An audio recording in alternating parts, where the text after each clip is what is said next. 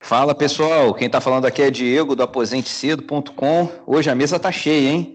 Tá aqui junto com a gente o Gleison do Sepem Livre. Fala aí, Gleison. Aí, galera, mais uma vez aqui marcando presença e meu banquinho aqui já está reservado como sempre.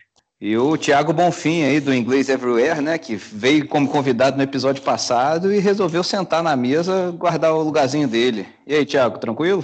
Tranquilo, é isso aí, eu viciei e a partir de agora vou tentar sempre participar aqui, pelo menos é, como ouvinte. Maravilha. E hoje o convidado mais que especial, primeira vez, né? Espero que de, de outras também. Nosso amigo Ifólogo Pop. E se apresenta aí, e Ifólogo. E aí, pessoal? Valeu pelo convite. É um prazer estar sentado na mesa com vocês. Maravilha. Qual é o link do seu blog mesmo, para o pessoal que está ouvindo saber? É ifologiapop.com. Maravilha. Ifologia, ifologia aí vem, vem, vem do quê? De IF, é isso? Estuda isso, independência do, financeira? É, do estudo da independência financeira. bom demais. Bom demais. E, e o TR também está na chamada, deve estar tá aparecendo aí a qualquer momento, né? O do Papo TR vai. Uma hora ele se reapresenta aí. Foi mal, o que, que houve? cara, eu acabei de voltar aqui porque a campanha tocou, acabei de receber um bolo, olha só. Olha, já, já é pra gente cantar parabéns, né? É, já pode cantar parabéns. Aniversário do TR hoje, né, cara? Parabéns aí. Parabéns, TR. Hoje é meu aniversário. Parabéns, TR. Aqui, valeu. Porra, é, o cara deve. É, é 30? Tá fazendo agora 30 anos? 30 aí, cara, 30 aí. Que isso? É. Mas aí, já temos um convidado na mesa aí, já se apresentou, né? já tá todo mundo apresentado, cara. Pô, tu, tu, tua vida deve estar tá parada, hein, cara? Tem um aniversário conversando com cinco malucos na internet. Pior que não tá parada, não, tá bem agitado, mas eu tô aqui porque eu gosto de estar aqui. É um prazer ficar conversando com vocês. Aí eu, eu, tenho, eu tenho que arranjar esse espacinho Bom dia, mas quem está te ouvindo aí, quiser dar um presente aí, qual é o código Pix? Passar meu CPF aqui para você já mandar o Pix aí. Mais nada, depois aí passa lá no, no, meu blog, Papo TR, dá uns parabéns ou, ou dá umas críticas lá que eu já fico feliz. Ah, maravilha, maravilha. E vem cá, quem é que tem pergunta para o ifólogo aí? Vamos começar a sabatina, né? Porque é, apresentou aí, mas foi bem tímido na apresentação, né? E, é, qual que é, a, que é a sua idade, cara? E Fala um pouquinho mais da, da sua trajetória até você chegar nesse, nesse mundo Fire. Beleza. É, eu sou, eu sou um pouco tímido mesmo. Mas, então, cara, eu é, tenho 34 é, anos e eu acordei, né, para a necessidade de, de, de, acumular patrimônio, de, de, de, me planejar melhor financeiramente com 30 anos. Foi um pouco lerdo aí. É, e eu sou, sou formado em psicologia e sociologia. Era funcionário do, do INSS, né, servidor público, desde 2014. E aí eu comecei, né, um processo lento de, é, de tapas na cara, assim, de, é, de perceber, né, que eu precisava é, me organizar melhor, porque eu, eu cresci numa realidade que, que ser responsável financeiramente era só ali, se eu conseguisse pagar minhas contas, né, morrer o mês, no, no, chegar no fim do mês no 0 a 0 é, para mim já era, já era sucesso, né?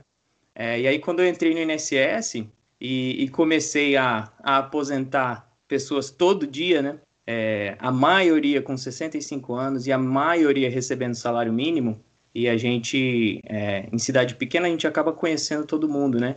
E vendo que, que as pessoas não tinham absolutamente nada, né? Além do, daquele benefício. E eu comecei a ficar desconfortável com aquilo, né? Falei, puxa, eu preciso né, fazer alguma coisa, porque é, só ficar nessa de, de trabalhar para comprar a janta não, não, não, não, dá certo, né? E aí, é, 2015 veio a paternidade, que me fez ficar é, mais desconfortável ainda com a ideia de ter que depender, né, de é, renda ativa, de, apenas, né, de renda ativa para cobrir os, os gastos, os, as coisas da vida, né? E, inclusive, quando a minha filha nasceu, é, a gente estava em greve e ficamos, acho que três meses em greve e o meu salário foi suspenso. E aí foi a primeira vez que eu falei, poxa, isso que o povo fala, né, de, é, da necessidade de ter uma reserva de emergência, e eu nunca dei moral para isso, é extremamente importante.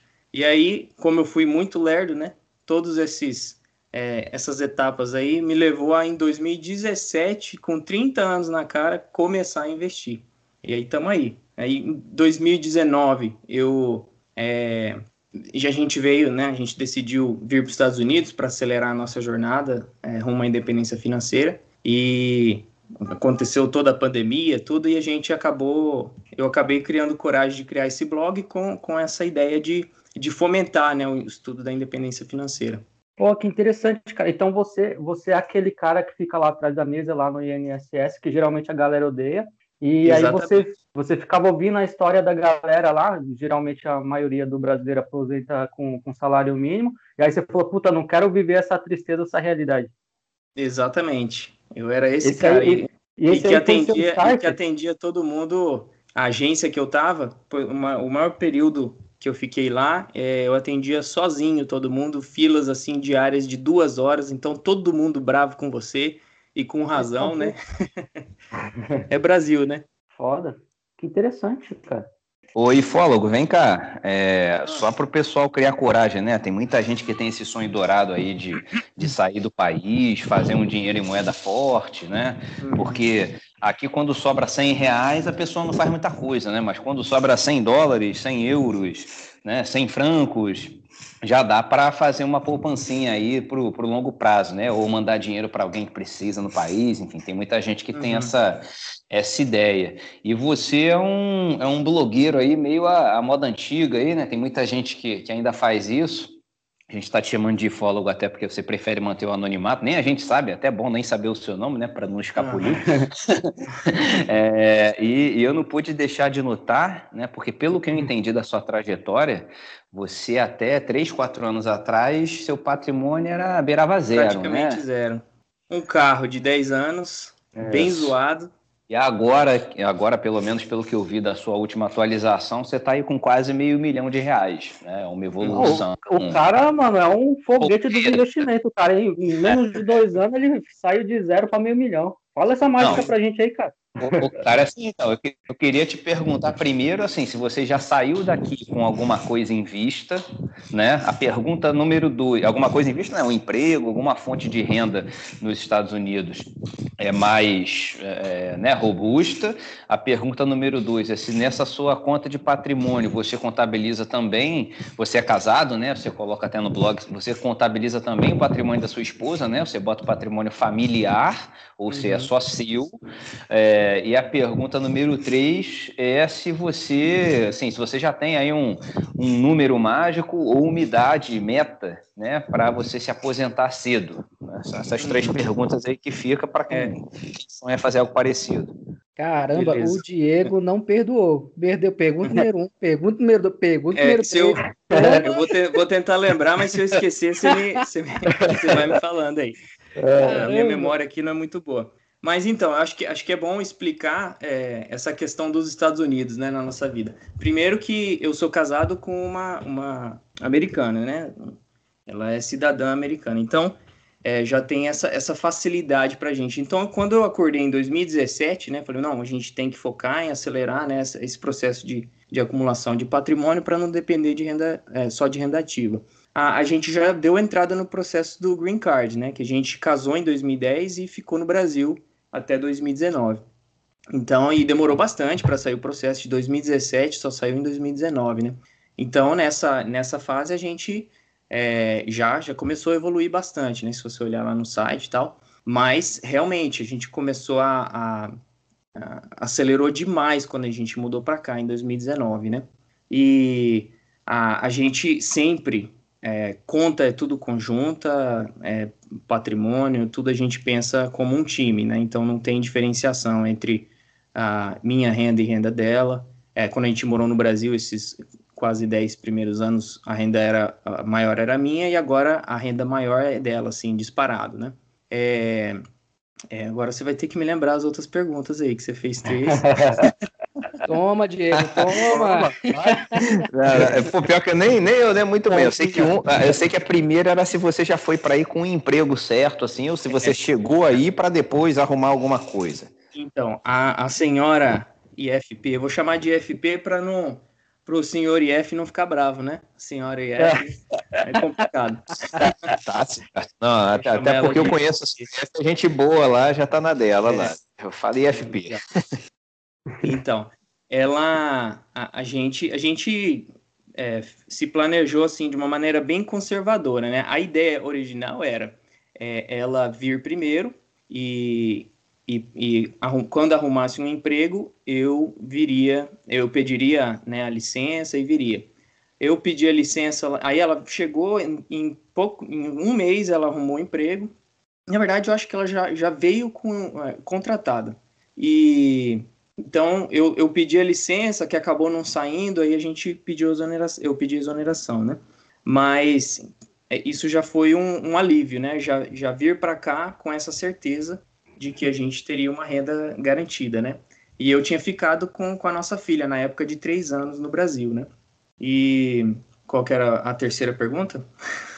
Vocês já aprenderam que tem que fazer uma de cada vez. Né? Eu tô na, tô na terceira, a terceira, a terceira era se você já, se você já tem, tem, alguma cifra, né, algum valor ou idade, ou os dois, né, como meta aí para você se aposentar, reduzir o trabalho, não depender do trabalho para viver, né? Legitimamente é. fire. Então, eu não tenho nada muito muito certo assim, a gente é, tá bem flexível, né? É, mas, assim, a gente vivia tranquilamente no Brasil com é, 5 mil reais. Então, vamos jogar aí, né, uns, uns cinco salários mínimos na época. Então, é, pelos nossos cálculos, quando a gente começou, é, as projeções dariam que é, mais ou menos em 10 anos a gente atingiria né, um patrimônio é, de mais ou menos aí um, um milhão e meio para cobrir o nosso custo de vida no Brasil, né? Então, isso seria mais ou menos ali em 2027, é, mas pelo visto, talvez a gente consiga até antes, né? Essa, esse primeiro objetivo. Mas a gente não sabe assim, o que, que, a, gente, que, a gente vai fazer, né? De, é, se vai voltar para o Brasil, porque é, é, complicado. A gente é, tem uma filha pequena aqui, né? Vai, acaba criando raízes aqui, então, é, por outras questões pessoais, a gente não sabe. E ficando aqui, aí tem que que continuar nessa jornada para cobrir os custos de vida de forma passiva ah, aqui também, né? Que é bem diferente, o custo de vida aqui é bem mais alto, né? Então, seria assim, é, talvez, né, um, um objetivo mais para gamificar essa jornada do que para ficar me, me cobrando, né?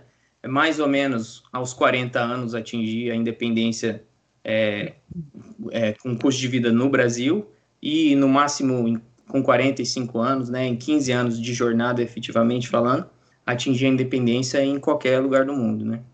Oi, Fólogo, a gente tem em comum, então, essa questão, assim, de ter se desper eh, despertado o desejo de é, se preocupar com a aposentadoria já depois dos 30. No seu caso, aos 30, no meu caso foi um pouquinho mais, mais tarde, nos 36 uhum. anos, mais ou menos. E a gente fica com aquela questão, né, com aquele é, um certo arrependimento de não ter começado antes. E uhum. o tempo está passando, então a gente acaba querendo, uhum. de certa forma, talvez arriscar um pouquinho mais nos investimentos para poder encolher aí esse período para se aposentar. Você mesmo já comentou aí que já deu uma reduzida, né, diante do, do, dos seus planejamentos. Então, a minha questão é, uh, até que ponto você está disposto, de repente, a entrar em investimentos mais arriscados por conta dessa questão da idade. No meu caso, por exemplo, eu coloquei um pouquinho ali do meu patrimônio no, em Bitcoin, muito pequeno, uhum. em 2016, 2017, teve uma explosão, né, nesse período. Uhum. Tem algumas small caps que eu acabei entrando também que ajudaram a, a, acelerar um pouco esse processo. E no seu caso, até que ponto você deu essa, é, é, se arriscou nos seus, nos seus investimentos? Uhum. É, então, cara, eu, eu tenho eu, eu comecei, 2017 foi um, foi um período de muita aprendizagem, né? Eu comecei com aquela ideia de, de ganhar com especulação, né? Estudando trade e tal. E, e, graças a Deus tomei, só tomei paulado em 2017. é, e, e aprendi rápido. Mundo, né? Pois é. Aprendi rápido a, que para mim, assim, quem acho que para algumas pessoas pode fazer sentido, né? Mas para mim, esse buy and hold raiz, é, comprar empresas boas ou, né, é, inclusive investir por meio de indexação, para mim faria mais sentido. É, e aí, é, se você olhar no meu, no meu site, né, ufologiapop.com, uhum. eu, eu, coloco lá, estou colocando na, na parte de evolução patrimonial a minha alocação atual. Então, se Sim. você olhar, é bem feijão com arroz mesmo, cara. Então, É, eu uhum. tenho uma boa parcela que está em, em é, investida nos Estados Unidos, né, em S&P 500 ou to Total uhum. Stock Market, né, que é, é, por meio de fundos de índice. É, tem uma parcela alocada em um fundo que é, é o mundo todo menos os Estados Unidos, né, e tenho os meus investimentos que ficaram no, no Brasil né, em ações e FIIs, e uma boa parcela, é, se eu não me engano, 25%, renda fixa e caixa. Uhum. E eu criei coragem de entrar no Bitcoin, mais como reserva de valor mesmo, mas não tem nem 1% ainda do meu patrimônio alocado nisso, né? Então, assim, é bem, bem conservador mesmo. O, a, a estratégia que a gente está usando para acelerar a jornada é focar na, na ampliação da nossa taxa de poupança, né? Uhum. Que, que é uma coisa assim que, que eu não ouço falar muito na, na finansfera brasileira e que é muito falado aqui, né? O poder composto, né, de aumentar a, a taxa de poupança.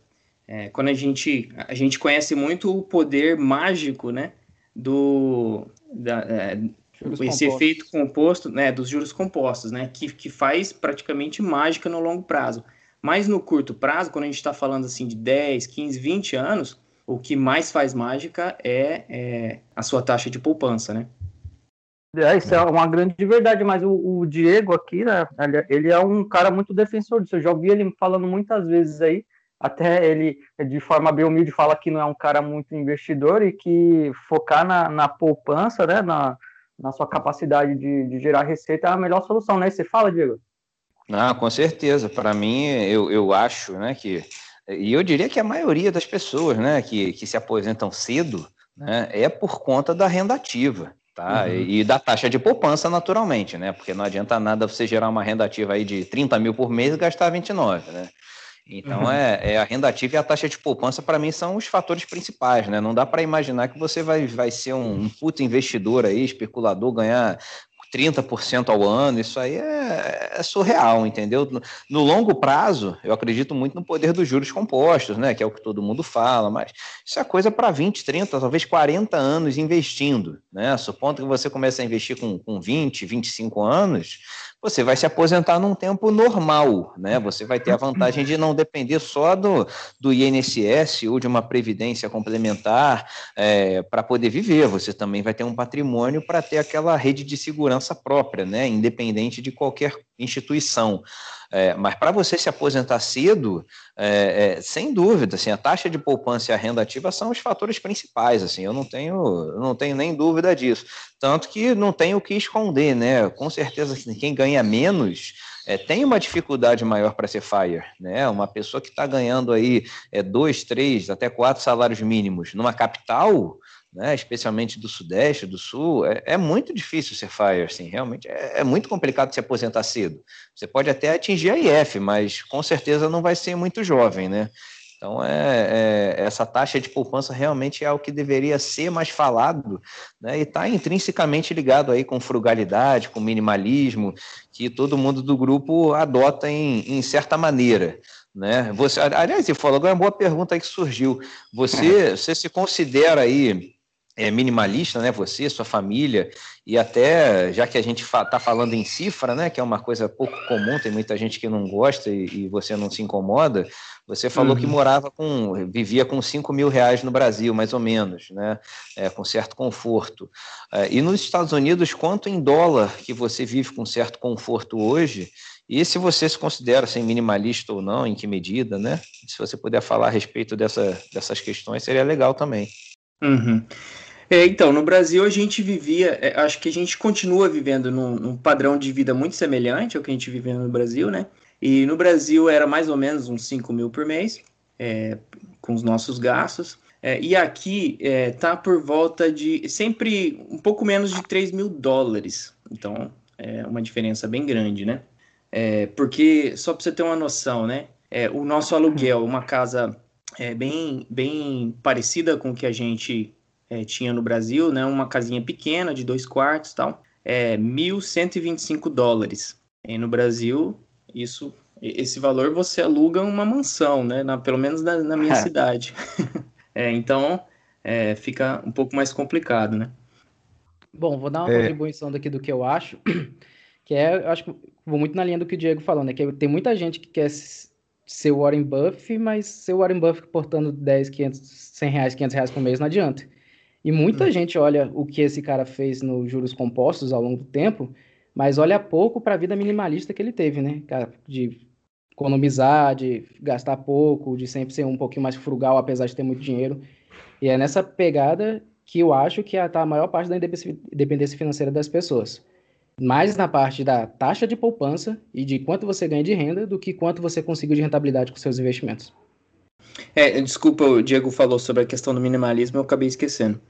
É, então, eu, eu, eu não devia ter tomado, uh, tá na terceira antes de começar a conversa, mas, então, cara, com questão material, eu, eu me considero bem minimalista, assim, eu, cara, não tô nem aí pra roupa, pra eletrônicos, assim, isso não, não sinto falta, não tem nenhuma tentação, né, de ficar comprando essas coisas mas também não tenho, não tenho nenhum problema em.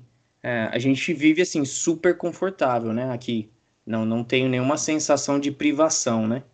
É, é por uma questão de estilo de vida mesmo. A gente, a gente gosta muito de cozinhar em casa, então facilita, né? A gente é, economizar.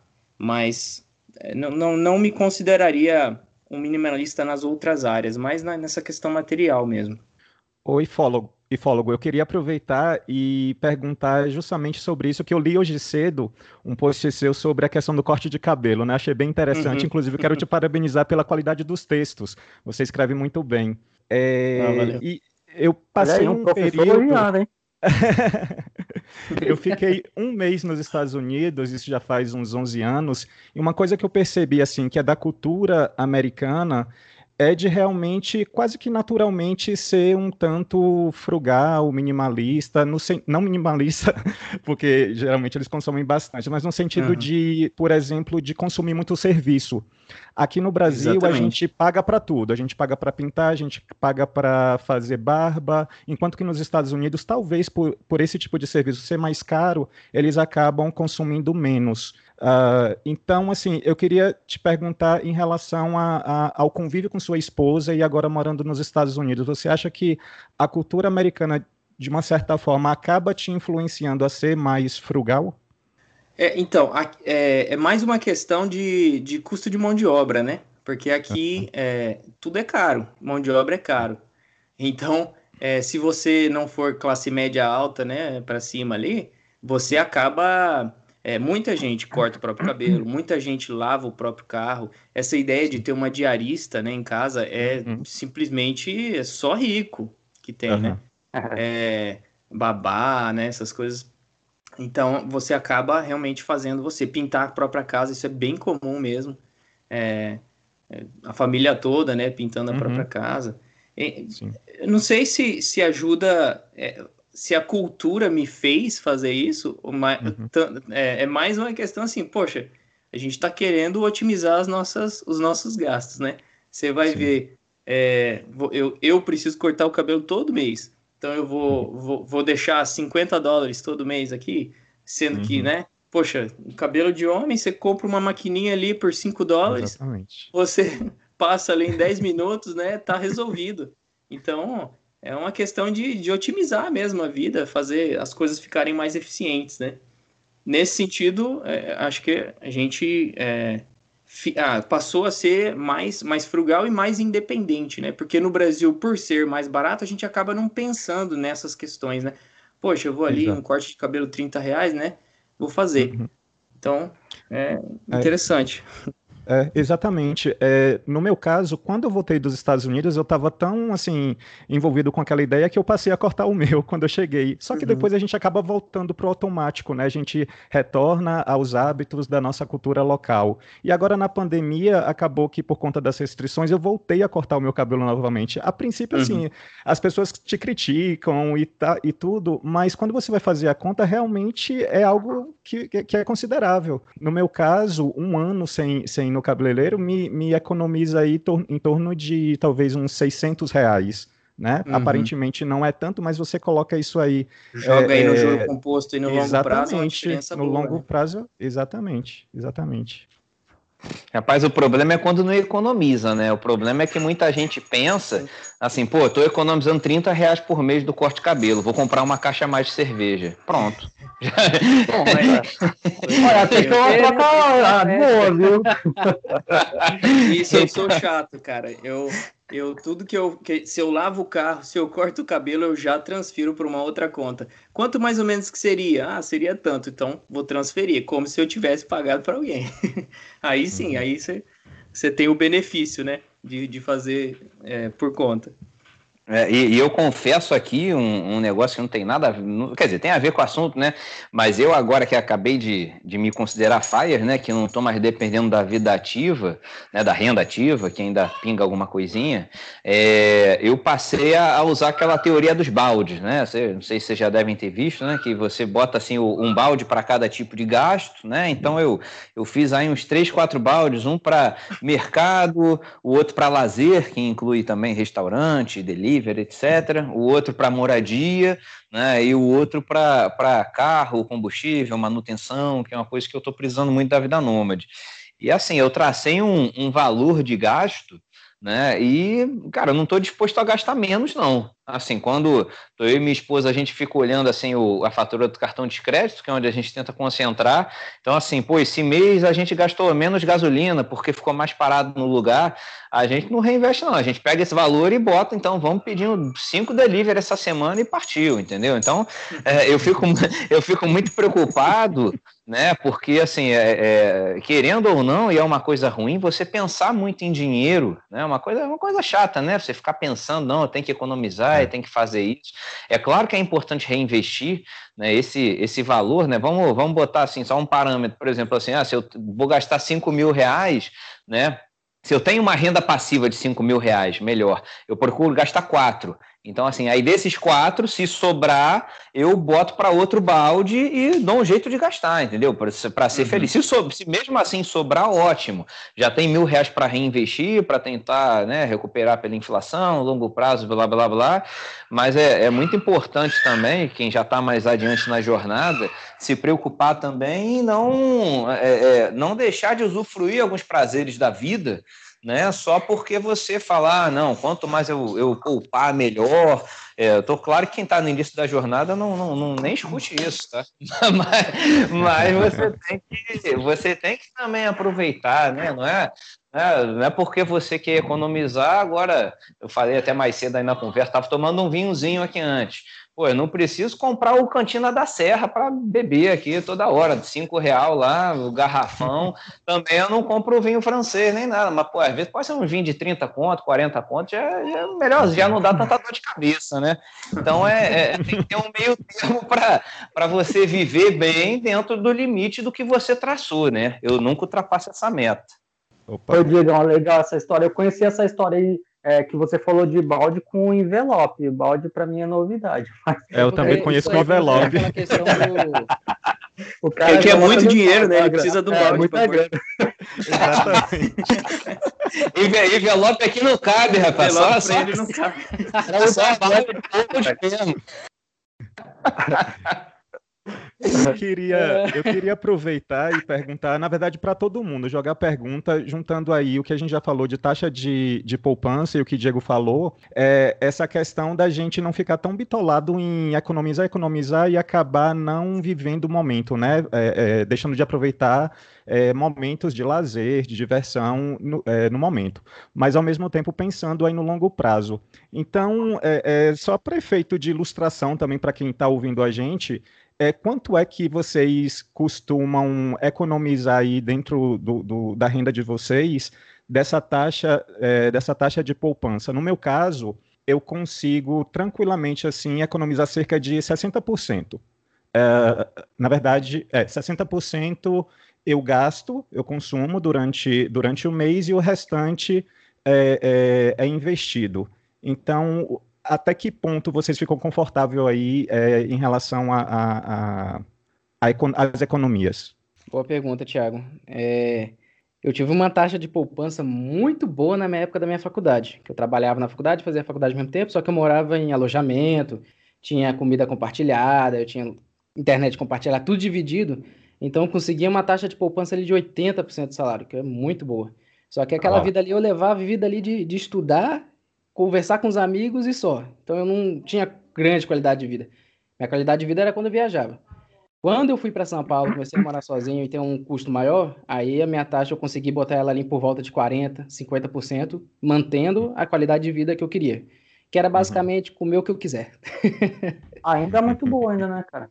É, sim, muito boa. Muito boa. É. Eu acho que eu acabei me confundindo na resposta. Na verdade, 60% também é, é- é a minha taxa de poupança.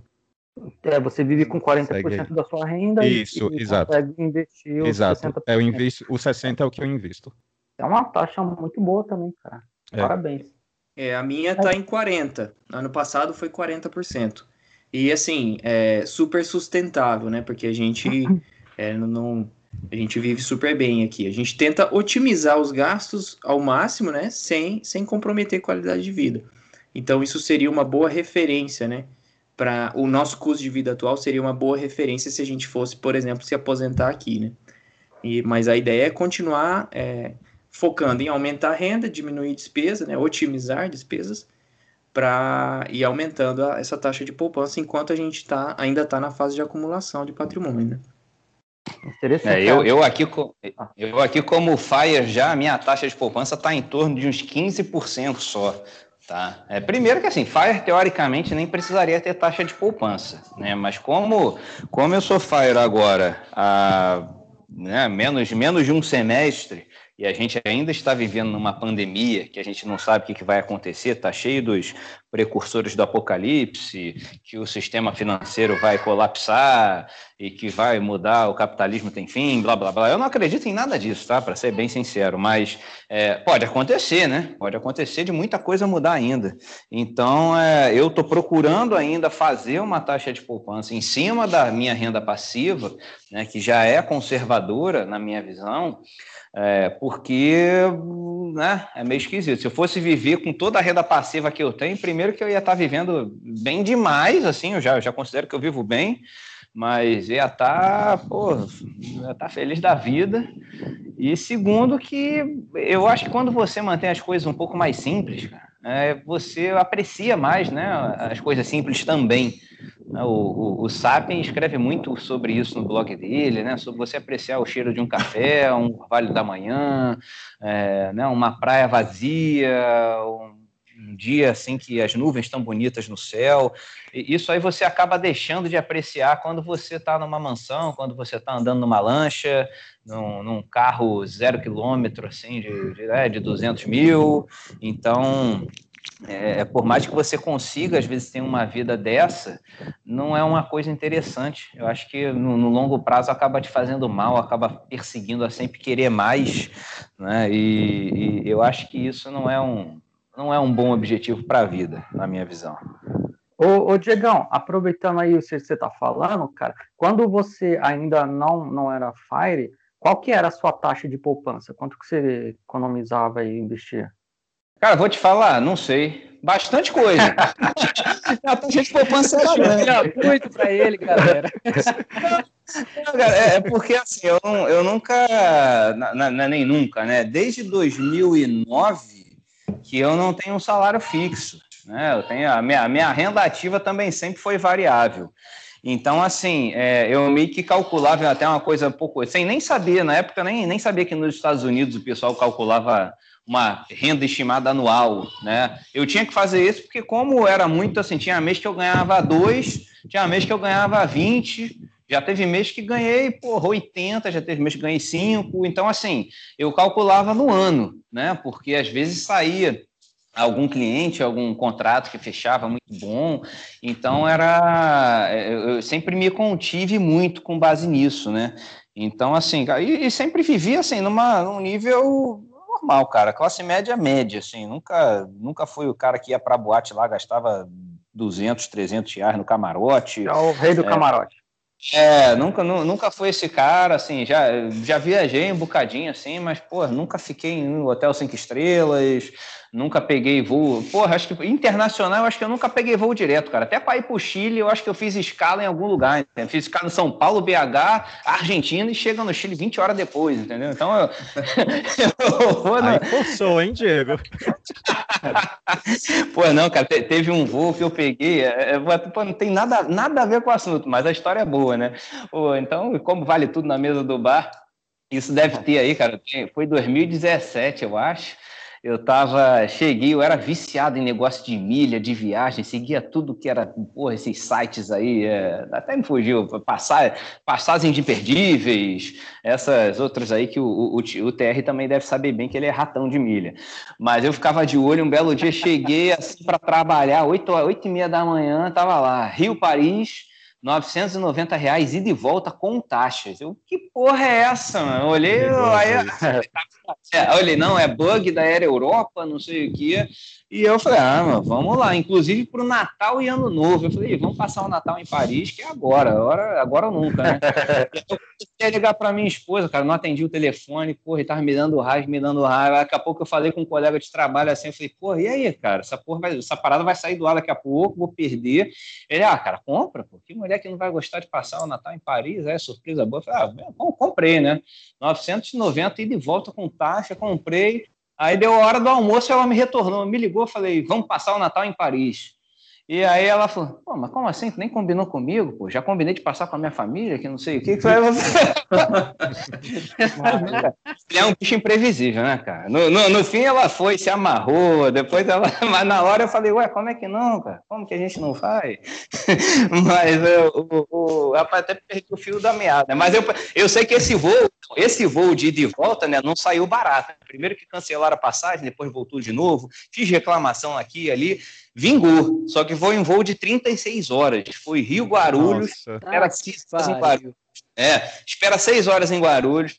Depois, seis horas em Guarulhos, vai fazer lá a conexão em Madrid, espera três horas em Madrid, de Madrid vai para Paris, aí finalmente chegou. Então, assim, não saiu barato, mas assim, eu sou o cara que prefere pegar um voo desse do que pagar três contos no voo direto. Né? Então, é, é só um exemplo aí do tipo de gasto que eu tinha.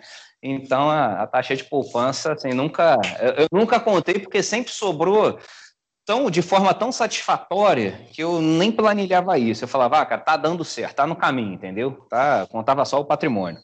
Eu sou desses também, Maravilha. viu, Diego, quando eu viajo. Eu, eu também, eu acho que todo mundo aqui, né?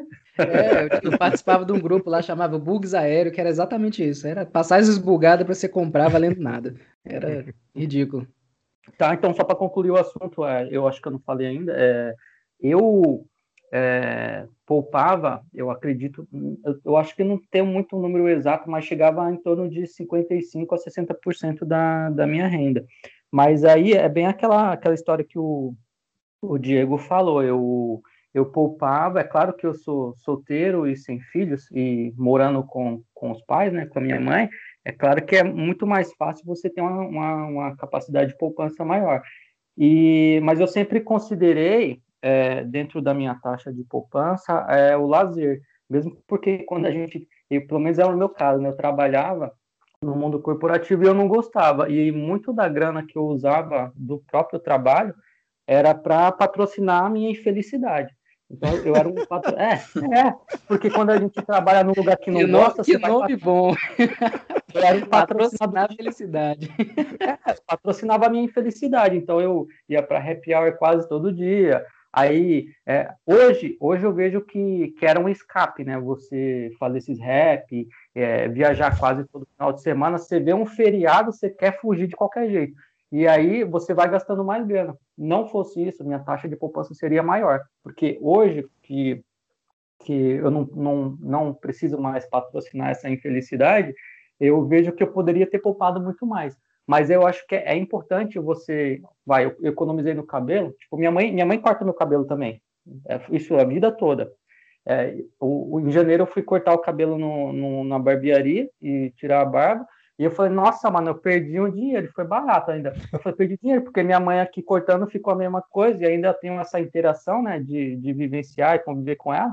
Então, é, é, e aí eu sou da, sou da turma do Diego, ele, ele usa balde, né? Mas só que eu ainda tô no, no, no, no envelope, eu pego essa grana do corte de cabelo e compro de cerveja. É, é, óbvio que eu não vou tomar Heineken o tempo todo, ou a cerveja top, aquelas artesanal carona, mas eu pego a cerveja. Glacial. Hã? Tu compra glacial. Cara, é, é, assim, eu tenho um conceito que é o seguinte, cara, para quem tem fome e sede, água e pão é o melhor alimento, é banquete. Então, se eu tiver com sede, a cerveja que tiver gelada, eu tô bebendo. Tá certo. Tá certo. Eu tento eliminar. O, o Gle... Eu tenho uma, uma pergunta aí pro, pro Gleison e pro, pro Diego. É uma curiosidade, né? Vocês que já estão desfrutando da, da independência financeira, é, vocês perceberam é, alguma redução no, no, nas despesas assim de maneira automática, sem nenhum sofrimento, né? Por, por não precisar é, é, trabalhar. Até o Gleison falou assim que tinha muitas, muitos gastos que eram que eram um escape, né? É, é. Isso é uma, uma curiosidade que eu tenho. Sim, cara, sim, eu já me adiantando aí do Diego, é, eu trabalhava no mundo corporativo fazendo evento e era muito estressante, cara. E eu, eu até já escrevi algumas vezes no, no site, no blog, é, sobre esse assunto, porque a maioria das pessoas não sabem, mas trabalhar custa caro. Você uhum. manter um emprego custa dinheiro. Então, você precisa comprar roupa, você precisa se, se locomover, você, dependendo da, da sua profissão, você precisa ter roupas que você nem sequer usaria só para manter, aquele emprego. Às vezes você precisa frequentar lugares que você nem sequer frequentaria se não fosse aquele emprego, aquela empresa que você vai. Porque o seu convívio social está atrelado a, a, ao seu, seu business, né? ao seu negócio, seu trabalho. E aí você acaba tendo um padrão de vida, às vezes, que você nem quer ter, só para você é, manter aquele emprego. Isso é, é, uma parte. Agora, a outra parte é a parte psicológica de satisfação pessoal com a vida é, quando você não está satisfeito com, com a sua vida, é o que eu bem falei, você patrocina a sua infelicidade, porque você começa a gastar dinheiro, você compra passagem para viajar, para fazer para feriado, ou comprar roupa, compra perfume, e eu vi isso acontecer e vejo acontecendo muitas vezes no, no dia a dia de pessoas que não estão satisfeitas com o trabalho, exatamente porque ela não gosta daquilo e e aí ela chega numa, numa loja e fala assim: ah, eu trabalho tanto, né? Eu mereço isso daqui, né? Eu para que, que eu trabalho, né? Para isso, né? Eu vou, vou extravasar, vou fazer essa cagada financeira aqui e, e vou, vou compensar essa vida que eu não estou gostando dessa forma, gastando dinheiro. Então, é, eu senti uma diferença de uns 30% de queda de, de custo de vida é, quando eu larguei o emprego. Então, é, sim, acontece sim, você acaba fazendo um planejamento, você pega a sua despesa mensal da sua família trabalhando, é, e quando você larga o seu emprego, você vai se surpreender que você poderia viver com, com bem menos do que você calculou. Pelo menos foi isso que aconteceu comigo. É, eu, vou, eu vou aqui sonhar um pouquinho a discórdia, né? O, o, o Gleison. Não, porque o, o, o Gleison, assim, ele tem um, um, viés que tal, talvez, né? Provavelmente até seja a maioria da galera que quer ser fire, né? Ele tem esse viés de quem trabalha e não gosta nem do trabalho que faz, ou mesmo de trabalhar de uma forma geral, né? Não é problema nenhum é, gostar.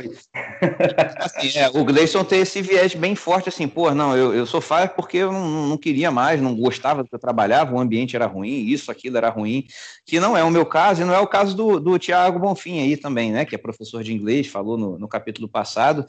É, a gente gosta do que faz, eu gosto do que eu fazia, é, eu continuo gostando, porque eu continuo fazendo, né, em uma carga horária bem mais reduzida que me permite aí ser fire, né? Eu não deixo de fazer nada por conta do trabalho, essa é a minha interpretação bem resumida. Então, é, é, a questão da economia né, não, é, não é exatamente, ah, não gostava de fazer isso, eu tinha que usar uma roupa tal, tinha que comprar um terno, tinha que, que almoçar em tal lugar com, com um colega da empresa, porque senão ia ser mal visto se eu levasse minha quentinha. É, eu, eu, eu, nunca tive isso, assim, é, eu sempre trabalhei de uma forma quase sozinho, né, cheguei até alguns sócios no, durante um bom tempo, até agora, antes de ser Fire, eu tinha sócios também. É, e, mas, de toda forma, eu, eu, eu, vi, né, a tecnologia foi uma grande aliada, né, inclusive eu, eu virei a chave Fire, né, no momento que eu vi que a tecnologia poderia me permitir trabalhar de qualquer lugar, né, eu até provoquei o ifólogo num, num post dele, né, eu vi que, assim, é, é, é eu vi, ele, ele, é psicólogo, né, ele até falou mais cedo aí pra gente que ele não não tá mais clinicando, chegou à clínica há pouco tempo, mas seria como o seguinte, olha, pô, agora a gente tem Skype, é, e Zoom e tudo mais, eu vou separar todas as segundas e sextas para atender só pacientes via Skype. Então eu vou gastar menos de passagem, eu vou gastar menos da minha roupa para atender no consultório, eu talvez nem precise de um consultório, posso adotar um coworking, com isso eu reduzo o custo. Então é, eu, eu já tenho essa preparação né, na área que eu atuava eu, é, começou a tudo começar, começou a ser virtualizado, começou a ser digital, as pessoas veio o WhatsApp, né? Eu comecei a trabalhar muito antes do WhatsApp, é, veio o WhatsApp, que o pessoal, até mesmo quem é mais humilde ou quem é mais idoso, não tem tanta intimidade com tecnologia ou não tem poder aquisitivo para um gadget muito atual, é, começou a aprender a mexer, começou a bater foto de um documento com um pouco de qualidade, é, sabia exprimir melhor o que ela queria, seja por um áudio, seja por um texto Então, eu já estava no esquema de home office né, há bastante tempo. Então, assim, a única coisa que reduziu o meu custo com relação à época do trabalho ativo à minha vida Fire foi uh, uma escolha pessoal, né, por sair do local. Eu trabalhava no Rio de Janeiro, né, que é uma das cidades mais caras do Brasil, uh, para tudo, inclusive para morar. Então eu saí do, do, município do Rio de Janeiro e fui para uma cidade menor, em, em, que o custo de vida era menor. Então eu estava usando uma mini geoarbitragem. Né? Eu estava uhum. é, recebendo uma renda de uma grande capital, uhum. morando numa cidade menor, que não era tão mais barata, tá? era, era levemente mais barato. É, então foi a única forma que eu consegui reduzir pelo menos naquela ocasião, até porque eu continuava perto, né? Era uma eu, qualquer emergência em menos de duas horas eu estaria lá, né? Para resolver presencialmente se necessário. Foram raras as vezes que foram, é, isso ainda na ativa, né? É, então, eu consegui reduzir dessa forma. Não é só o que você deixa de gastar, mas uma escolha pessoal que você pode ter para você reduzir o seu custo, é, é, mas que envolve muito mais coisa, né? Se você tem filho, pode ser que mude a escola. Se você tem uma esposa que trabalha, isso pode acabar se tornando inviável. Então, é, no meu caso, foi possível, tá? mas para nem todo mundo é optar por isso. É, eu, eu, eu já vi uma pesquisa, agora não lembro qual, que fala que 70% da, das pessoas não gosta do trabalho que faz. Então, é, eu acho que é a grande maioria geralmente trabalha em, em algo que não está satisfeito no momento ou com a quantidade de tempo que trabalha. Então, acho que é, se encaixa na maioria das pessoas. Aí o, o Diego e o, e o Thiago são privilegiados. É, tem um estudo que é feito aqui nos Estados Unidos que ele mostra que o, o, custo de vida do aposentado ele tende a diminuir bastante, né? E, inclusive ele, ele, ele diminui drasticamente assim que a pessoa se aposenta e, e continua diminuindo lentamente é, ao longo da à medida que a pessoa vai envelhecendo e não é por necessidade, é uma, uma redução voluntária, assim. E, uhum. e, eu acho que isso se dá justamente porque a maioria das pessoas está nessa questão de, de ter que se deslocar para o trabalho, de ter que se vestir de uma maneira diferente para o trabalho, acaba tendo que comer fora, né? Não por escolha, mas uma questão de necessidade, você está na correria ali, e tudo isso acaba, né? À medida que você é, decide se aposentar. Mas, obviamente, quem já tem esses benefícios né, de, do home office já, já, já consegue desfrutar né, dessa redução é, de custo de vida é, mesmo antes de parar de trabalhar, né? É muito bacana. Outra, outra dúvida que eu tenho, e inclusive ainda para o Gleison e para o uh, Diego, é, é, sobre a estratégia que vocês têm adotado de, é, de como, né, de qual ativo que você retira, como que você vai fazer esse procedimento de, de desacumulação do patrimônio para custear, né, é, os seus custos mensais, tal. Qual é a estratégia que vocês têm adotado? Ô, Gleice, deixa, deixa eu começar só para fazer um adendo aqui. Esse estudo aí de aposentado que você falou, ifólogo, é, cara, eu, eu, só posso presumir que é para um aposentado tradicional, né? Alguém com, com mais de 60, 70 anos. Né? E, eu, e isso é um pouquinho natural, porque apesar do gasto de saúde aumentar, uma pessoa com 70 anos dificilmente tem algum dependente. Né? Um aposentado FIRE, né? alguém que se aposente cedo, é, aí eu estou falando aí né, antes dos 45, 50 no máximo, é, no, muitas vezes pode ainda ter um filho dependente, né, ou um pai e mãe dependente, né, que acabam se tornando. Então, quando você tem aí 70 anos de idade, tem menos chance de você ter um filho dependente, né, porque você já vai ter um filho bem mais velho, no muito você vai dar uma mesadinha para o neto, alguma coisa assim. Então, é, eu acredito uhum. que esse estudo se aplique, não se aplique para quem se aposente, para quem se aposenta cedo. Tá? Só uma, uma uhum. opinião assim. É, é, eu né? imagino que seja o aposentado pelo, pelo Social Security daqui, né? Tipo o INSS dos é, Estados Unidos. Uhum. E falando de, vou, vou, vou, tentar resumir bem assim a minha estratégia hoje. Eu, eu peguei aí mais ou menos uns 25%, um quarto da carteira né? Aloquei em ativos pagadores de, de, dividendos, né? A maioria é fundo imobiliário, mas tem algumas ações também que pagam bons dividendos. E eu vivo com a renda desses dividendos. Tá? É isso que eu faço. Os outros 75% da carteira, eles seguem para ganho de capital, é, uma boa parte aí, quase 40% é, em imóveis físicos, que foi como eu, foi o melhor investimento que eu fiz na vida e sigo fazendo tá? Apesar de, claro, não dá para ganhar sempre, já tive prejuízo, é claro, mas na maioria foi lucro. E também ações que não pagam dividendos, mas que têm potencial de crescimento, ETFs, é, investimento no exterior também, mais ou menos aí um, um quinto da carteira está alocada aí nos Estados Unidos. Então, é, eu vivo assim, ao invés de. O, o, o Sapien vai saber falar muito melhor do que eu isso aí, né, cara? O, o psicológico de você sacar do principal pesa muito, né? Então é muito uhum. mais tranquilo para a pessoa quando você está sacando, está tirando só o dividendo que está caindo na conta, né? Mesmo que dê dentro mesmo, né? Se você uma ação subir 10% no ano você sacar 2% é a mesma coisa de uma ação que subiu. Mesma coisa não, né? Subiu 8% e você é, é, ganhou 2% de dividendos. Né? Somando aí, bem, bem, uma conta bem mal feita, né? porque não dá no mesmo, mas, mas é, é, é, isso, né? No fim das contas, subindo 10 e você tirando, ou subindo 8 e você recebendo 2 direto na conta, né? permanecendo os 8, é, é basicamente a mesma coisa, mas você tirar o principal tem um peso. Então eu acabei adotando essa estratégia e o Sapien, Sapien fala dele aí vai explicar melhor isso. Rapaz, isso daí dá conversa para mais de um, de um dia de boteco, hein? porque é isso, é isso dá mesmo, porque gera muita curiosidade e também é, eu acho que é uma problemática, né, de todo mundo, né? todo mundo que está investindo e quer viver de renda um dia, ele tem essa preocupação. E até nós que já estamos nessa fase de viver de renda, a gente ainda está vivendo porque não acaba o problema, né? Você larga, o, você larga o emprego e passa a viver de renda e acabou. Agora é só ficar na rede sentado e tomando água de coco ou cerveja. Você precisa ainda se preocupar com essas, essas questões. Mas é, respondendo a pergunta de uma forma mais resumida, para a gente não, não, se estender tanto, de repente a gente pode até fazer um, um novo, um, um, novo boteco aí falando só sobre isso que rende, rende bastante coisa.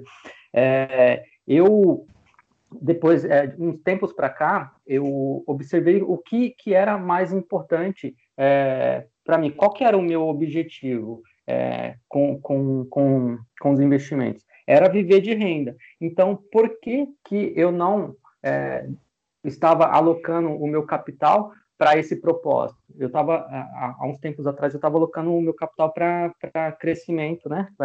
Para que uma ação viesse a custar de 10 a 100. É, mas só que o meu objetivo final era viver de renda, era viver de rendimento. É, existe aí essa questão sempre, ah, é a mesma coisa, mas eu, eu entendo que psicologicamente não é a mesma coisa, e o psicológico na nossa vida conta muito, tem muita importância. Então, eu passei a alocar minha carteira de uns, uns tempos para cá, uns três anos para cá, um pouquinho mais talvez, é, para uma carteira de dividendos, uma carteira previdenciária.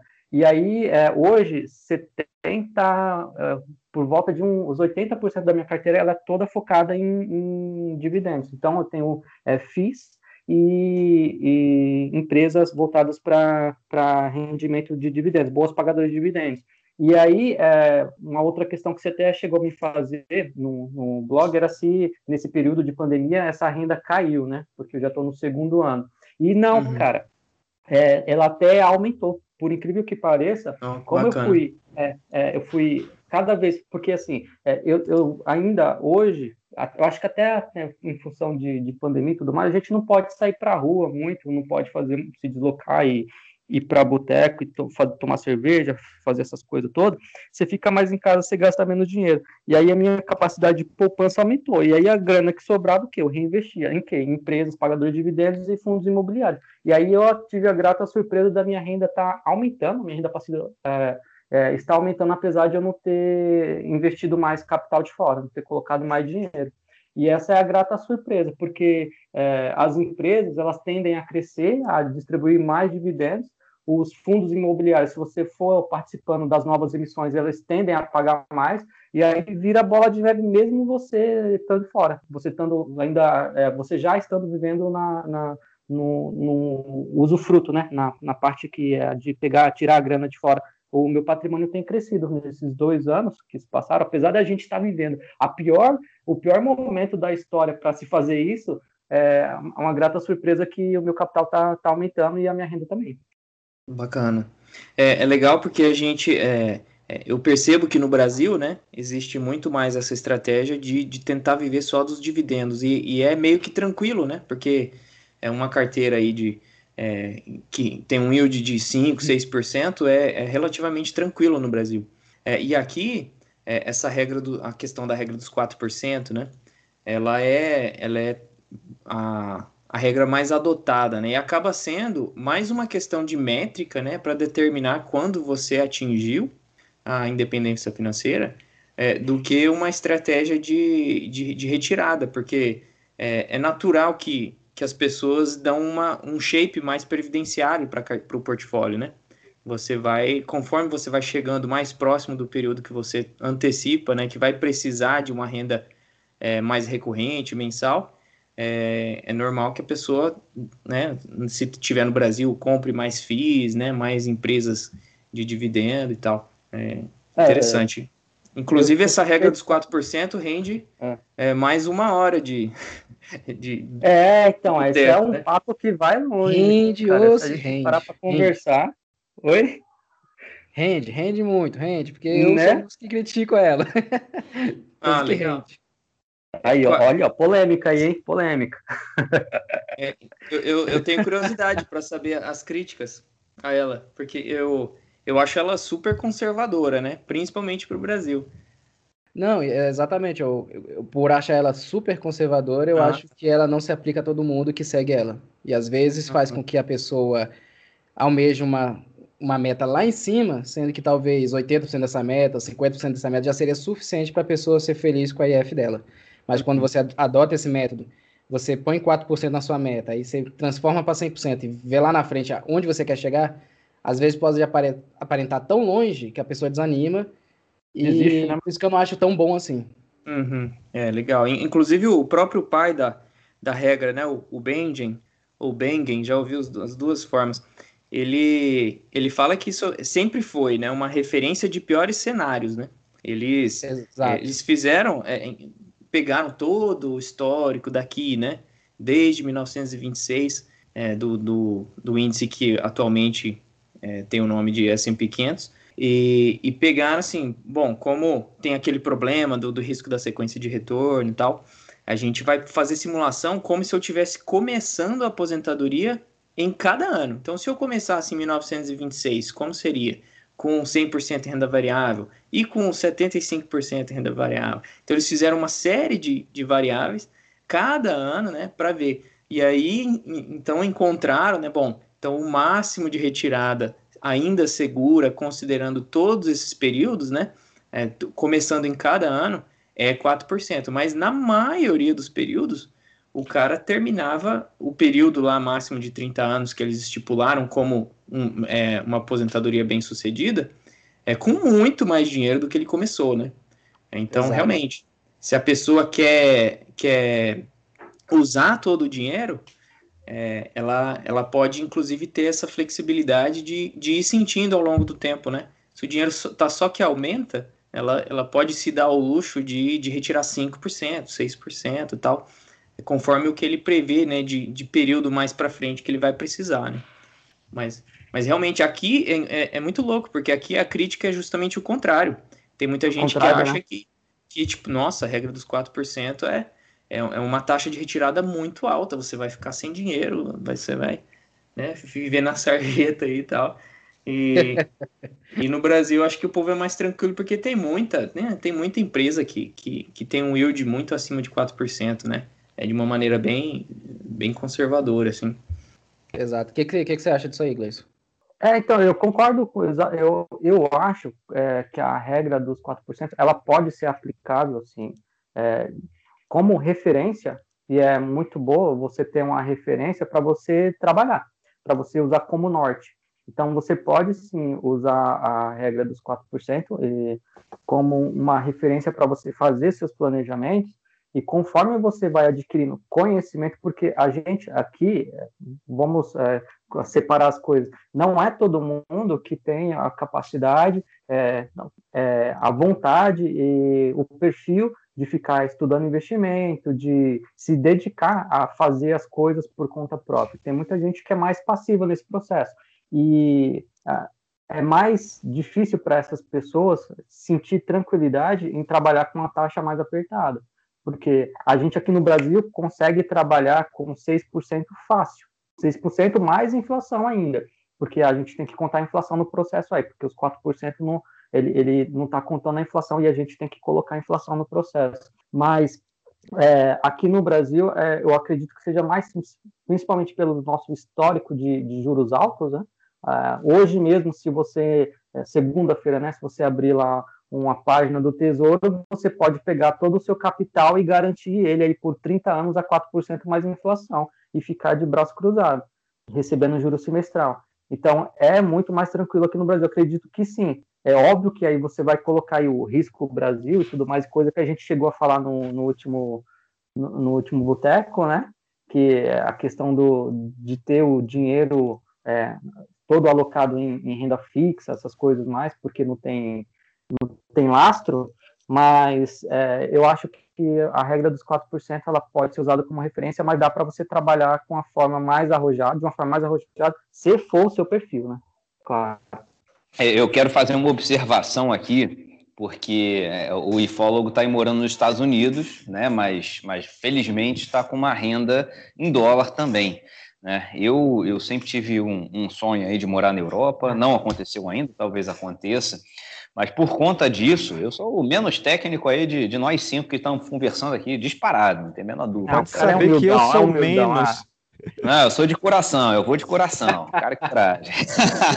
Mas eu fiz um post, é eu olhei aqui, cara, em, em, junho do ano passado, junho de 2020, eu fiz um post aqui, regra dos 4% não serve para o FIRE brasileiro expatriado. Tá? E eu fiz uma, uma simulação, parei, fiz um estudo desde a criação do Plano Real, né, em 94 até 2020, quando eu escrevi o post, é, se você fosse fire no Brasil, né, é, com uma renda é, mais ou menos aqui, pá, pá, pá, pá, 80, 80 mil reais por ano na época, né, que é, você em 2022 você teria falido. Tá? De 94 a 2022 você teria ido à falência, é, porque o, o, câmbio né, e a inflação no Brasil foram muito maiores do que a inflação nos Estados Unidos. Então, um brasileiro que tivesse se mudado para os Estados Unidos em 94, né, sendo milionário no Brasil, ele teria e, e usado a regra dos 4%, né, investindo 100% no Brasil também, né, tem essa premissa, ele teria falido.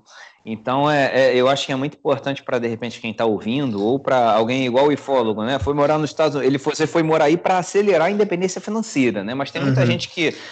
É, a gente vê, né, o pessoal de classe mais alta e tudo mais, que sai, ah, vou, vou mudar para Miami, vou para Orlando, vou para, especialmente aí para a Costa Leste, né? Muito brasileiro adora. É, muita gente depois assim, vai se aposentar aí por uma questão de segurança, de privacidade, né? É, e não dá muito certo, né? No longo prazo, você ter uma renda em real e gastar em moeda forte, né, em dólar ou em euro, é, no longo prazo você tende a acabar falindo. Né? Então é muito relevante isso usando a regra dos 4%. Tá? Então, quem pretende utilizar ela, ou tem que ter uma alocação bem é, relevante também em ativos ligados ao dólar, a euro ou alguma moeda forte, né? ou tem que gerar alguma renda ativa em dólar também. Né? Você ter renda passiva em real e gastar em moeda forte não é uma boa, pelo menos pela rentabilidade histórica aqui que eu fiz desde o plano real. Isso é verdade, eu acho que isso realmente é um ponto a, a se, se, considerar. É, eu falo, você tem que focar no objetivo. Seu objetivo é viver fora do país, então por que não você já não fazer seu patrimônio em, em, na moeda que você deseja, ou dólar, sei lá, que seja independente do país? Porque você já vai estar alinhado com, o seu objetivo. Agora, é importante você sempre considerar a inflação, porque a gente conta sempre que o dólar realmente ele vai sempre valorizar mais que o real. Mas se pegar o dólar que valia um real na época do, da, do lançamento do plano real, né, o salário mínimo também era 60 reais, hoje é mil. Então você também tem que considerar essa, esse ganho é, de inflação do, do real sobre o, a renda, né, do poder aquisitivo do, do brasileiro. Eu vou até fazer essa pergunta para os dois Tiagos aí, o TR e o Thiago Bonfim, que está quietinho aí, não sei nem se ele ainda está. Né? Tá dormindo. Tô aqui, tô aqui, tô aqui. É, tô aprendendo com vocês. E aí o, o, rei do inglês, né, e, e, gosta muito de viajar também, e Tiago, o Tiago Rezende também, que eu sei que tem aí os planos de mini aposentadoria no exterior também. Vocês investem no exterior é, pensando nessa questão que eu falei, né, de não ter que usar o dinheiro em real e usar já esse dinheiro do exterior. Como é que vocês lidam com essa questão de de dinheiro lá fora para usar lá fora, ou vocês investem só numa de diversificar? É, qual é o, o, o, objetivo aí visando né, a, a intenção, né? Que é conhecer o mundo que tem lá fora. Esse investimento exterior é, é para quê? Assim, vocês têm alguma direção? É, no meu caso, é diversificação mesmo. É, eu não tenho intenção de morar fora, eu gosto muito de viajar, mas eu prefiro essa ideia de ir, mas poder voltar para o meu, meu canto, né, para minha casa. Então, o meu objetivo é diversificação. É, em relação a, a, aos 4%, né, a retirada dos 4%, é, eu concordo com quando o Gleison fala essa questão de dar um norte, né? Porque é bom porque a gente fica sabendo ali mais ou menos quanto que seria é, é, um montante para a gente ficar confortável, né? No longo prazo. Mas o psicológico pesa muito, muito para mim. Então, eu não ficaria confortável em tirar do patrimônio. É, assim como, como você, Diego e, e, e Gleison, eu fi, vou ficar, tenho certeza que vou ficar muito mais confortável em usar né, no meu dia a dia o dinheiro que são os frutos do, dos dividendos. É, então, para mim, essa questão da, da é, é, na verdade, o medo da escassez. Né? Eu venho de uma família é, é mais humilde, então eu passei a infância e adolescência com, é, vivenciando essas questões de problemas econômicos, nunca me faltou nada, mas assim, era uma situação bem complicada para os meus pais. Então, hoje que eu estou um pouco mais confortável, eu tenho medo de, de repente, se eu vi, vier a parar, a parar de trabalhar, né, de repente começar a gastar do meu patrimônio, da fonte principal, e de repente chegar na escassez. Então, é, claro que é, é um cenário absurdo, mas o psicológico pesa muito. Então, eu prefiro é, usufruir aí do, do, dos dividendos. Na minha visão, é muito parecido com a do Thiago, porque eu tenho a mais diversificação e alavancar patrimônio também com alguma rentabilidade fora. Tanto com dólar, com outros ativos, porque eu tenho o mesmo desejo de fazer várias viagens, mas eu não tenho um desejo de morar fora, ou muito menos de me quietar fora. Tipo, posso ter um desejo igual do Diego, de que morar um pouquinho na Europa, morar um pouquinho na Ásia, mas é aquele pouquinho ali de seis meses, um ano. Nunca vou fazer um longo prazo morando fora. E aí, quando você não põe esse longo prazo numa moeda externa, eu acho que você ficar mais com ativos geradores de renda na sua moeda que você vai se estabelecer mesmo, que no nosso caso aqui é o real, que igual eu e o Thiago, a gente tem planos de ficar no Brasil mesmo. Então, o investimento lá fora fica mais para diversificação do que para consumo mesmo. Eu acho que visão mais ou menos essa. É. Estamos bem alinhados, então. É, a gente tá, tá com uma parceria boa. é. Ah, eu falo, só falar que o, o, bacana é que quando você é, se organiza, né, sendo, sendo só querendo é, viver dos dividendos ou usando a regra dos 4% como uma referência, né, de quanto você precisa, é, a gente já embute uma série de outras margens de segurança que a gente acaba não considerando, né? É, por exemplo, né, se, se a gente ainda está disposto e provavelmente todo mundo que aposenta cedo não vai querer ficar sentado no sofá é, para o resto da vida, né? Está disposto a trabalhar alguma coisa que gosta e que eventualmente, né, vai ter alguma renda, não tem jeito, né? Você vai ter alguma renda acidental, é muito tranquilo é, a pessoa conseguir é, um benefício previdenciário mais, mais na frente, né? É, quem antes da, da reforma, se você, você precisava só de 15 anos e 65 anos de idade, se homem e 60 se mulher, né? Então, assim, cara, quem, quem trabalhou já, já é obrigatório recolher, né? Então, você já tem essa outra margem de segurança, né? Tem a questão de mais para frente, né? Que, é, a possibilidade de receber alguma herança, por mais que seja pequena, já adiciona mais uma margem de segurança, né? A questão de que o custo de vida tende a reduzir né, ao longo da sua velhice também é outra margem de segurança. E, e, e se para quem usa a taxa dos 4%, é, ela, ela chegou a esse valor utilizando uma retirada única, né? E que você perde todo aquele benefício, né? Por exemplo, o que você ia gastar em dezembro, você já retirou em janeiro e está lá parado na conta, né? E isso poderia estar tá rendendo, né? E no longo prazo isso também faz uma outra diferença, é uma outra margem de segurança, né? Então, é, mesmo que a gente é, viva só do dividendo, né, fala, poxa, esse ano eu consegui uma quantidade de dividendo que já é equivalente ao meu custo de vida, né? Ainda tem uma série de margens de segurança que você vai adicionando lá na frente, né? Então, isso dá mais uma tranquilidade. Exatamente. É aquela, é aquela questão do planejamento do Diego, né? A gente pode planejar, planejar, mas sempre vai ser diferente. Do Diego no Gleison. Sempre, sempre vai mudar. O planejamento ele é feito para ter mudanças e não uhum. tem o que a gente planeje, preveja, ele vai mudar e, e, acho que a chave do negócio é você saber se adaptar no momento atual, o que está acontecendo. Só mais uma coisa, só para complementar o que o Thiago falou, é, os nossos planos podem mudar, eles acabam mudando e também o perfil da gente muda, né? É, eu, enquanto investidor mesmo, eu comecei muito mais conservador e eu acho que a medida, talvez seja algo em comum aqui, à medida que a gente vai aprendendo um pouquinho mais, a gente começa a arriscar um pouquinho mais também. Então é outra coisa também que eu percebo que, que muda com o tempo. Oi, Fólogo, deixa eu fazer uma pergunta aqui. Eu acho que dentre nós cinco aqui, me pareceu que você é o mais, mais novo no sentido de acumular patrimônio, né? De sair do zero. E o seu blog também tem, tem mais ou menos pouco tempo, né? Acho que uns seis, sete meses. É, uhum. e Só que lendo seus posts e até na nossa conversa aqui hoje, dá para ver que você tem um, um, conhecimento muito bacana e uma didática muito boa, né? Sua, sua redação, sua escrita é muito legal mesmo e demonstrando conhecimento do tema. Eu, minha pergunta é mais para incentivar, às vezes, quem está escutando não, né, ainda está no início aí do aprendizado e tudo mais.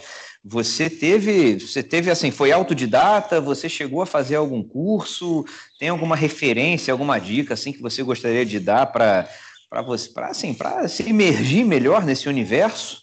Conta aí como é que você saiu do, do zero a zero para acumular, o que que você procurou se aprimorar aí nos estudos? Cara, não fiz nenhum curso pago. Eu, é, eu vejo muito, muito canal no YouTube, né? Análise de é, análise fundamentalista. Tem uma série de, de playlists assim que se, se você procurar. É, é, que, que dão uma noção muito boa, né, de como analisar empresas e tal. Mas, cara, principalmente livros. Eu, eu devoro, assim, ano passado, eu até no último post eu. É, eu não sei se foi nesse último post, mas enfim, eu coloquei. É um dos meus. Em, em algum. Exato. eu vi que você também, ano passado, regaçou, né, Thiago? É. Eu. Eu até não fiz a conta umas três vezes, porque deu 48 livros, cara, ano passado. E, Alô? e, um, e um, uma dica é, é a possibilidade de audiolivro, né? Que a, a maioria desses livros é, é, tem, a gente tem aqui tem um aplicativo da biblioteca, né? Que você pode baixar e, e ouvir no celular. E eu pego também bastante livro físico e tal. E, cara, isso aí é, é, é fantástico, né? Você, você poder pegar o, o, o, conhecimento condensado da vida toda de, de algum especialista, né? E poder ali consumir, em duas semanas, você consumir tudo que o cara levou pra, a vida inteira para aprender, né? E, e, e, editou e fez um trabalho excelente para te entregar ali de mão beijada, né? É, acho, que, acho que a leitura é, é, é o principal, assim, para a gente evoluir como, como investidor e, e saber o que está fazendo. Então, cara, Eu acho que esse aqui foi o maior, né, Diego? Até agora a gente tá se superando. Foi uma aula. É, isso aqui aula, foi é. aula. Essa parte que eu falei, tá, pô, o pessoal tem que assistir O legal é que aqui, quando a gente abre a mesa, a gente abriu o bar aqui, eu e o Diego, aí sentou o Gleice, a gente deu a chave para ele. Sentou o Thiago, a gente deu a chave para ele. Agora sentou o infólogo agora, a gente tá dando a chave para ele. Sempre quando você quiser vir participar, você já tá no grupo. Se, Legal. Se, se convide, já se sinta convidado. Aqui é assim. Bacana. É qualquer papo e quando tipo quiser. Quem quiser participar aqui com nossos papos aqui também, a gente só fala baboseira como sempre. Só mandar o um e-mail aí pro botecofire.gmail.com e eu já vou me despedindo aqui. A conversa de hoje foi muito boa. É, foi um presente de aniversário. Valeu, galera. Foi um prazer sentar e conversar com vocês. Espero ter outras oportunidades aí da gente jogar conversa fora sobre Fire. Já vou Valeu, também. Abração. Então fechou. fechou o bar. então fechou, até mais. Valeu. Até mais.